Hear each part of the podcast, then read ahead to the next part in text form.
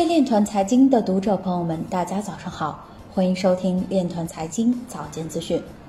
今天是二零二一年九月七日，星期二，农历辛丑年八月初一。首先，让我们聚焦今日财经。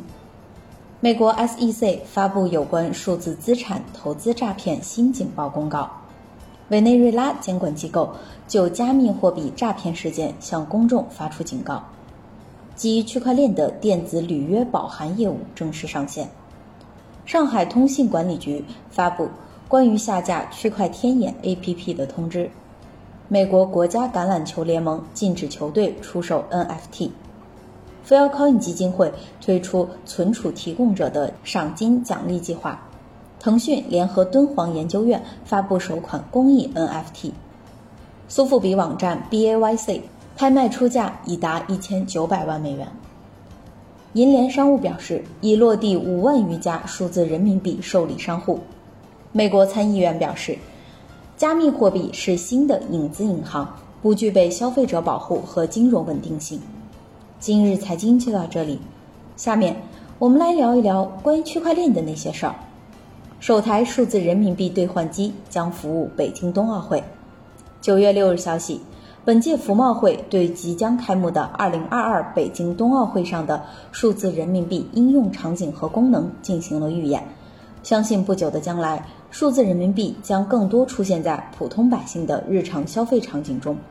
在位于综合展区的中国银行展位，中间的大圆盘上陈列了形态多样的数字人民币钱包和可穿戴设备。展台一旁还摆放着全球首台数字人民币兑换机，可将十七个主流外币直接兑换成数字人民币。工作人员现场演示了兑换机的使用方法，体验者需先选择数字人民币兑换功能，进行身份认证，再把外币放在兑换机入口，兑换机根据实时牌价计算兑换额。操作完毕后，发卡口会吐出一张数字人民币的硬钱包。硬钱包上方显示着数值与兑换的外币等值。中国人民银行工作人员表示，这台数字人民币兑换机将亮相北京冬奥会，外国运动员无需开立银行账户就能轻松使用数字人民币进行消费。目前，以首钢园区为核心、重点商圈、旅游景点为辐射的数字人民币冬奥会支持场景正在加快拓展。在设于首钢园的金融服务专题展中。数字人民币成为一大亮点。以上就是今天链团财经早间资讯的全部内容，感谢您的关注与支持，祝您生活愉快，我们明天再见。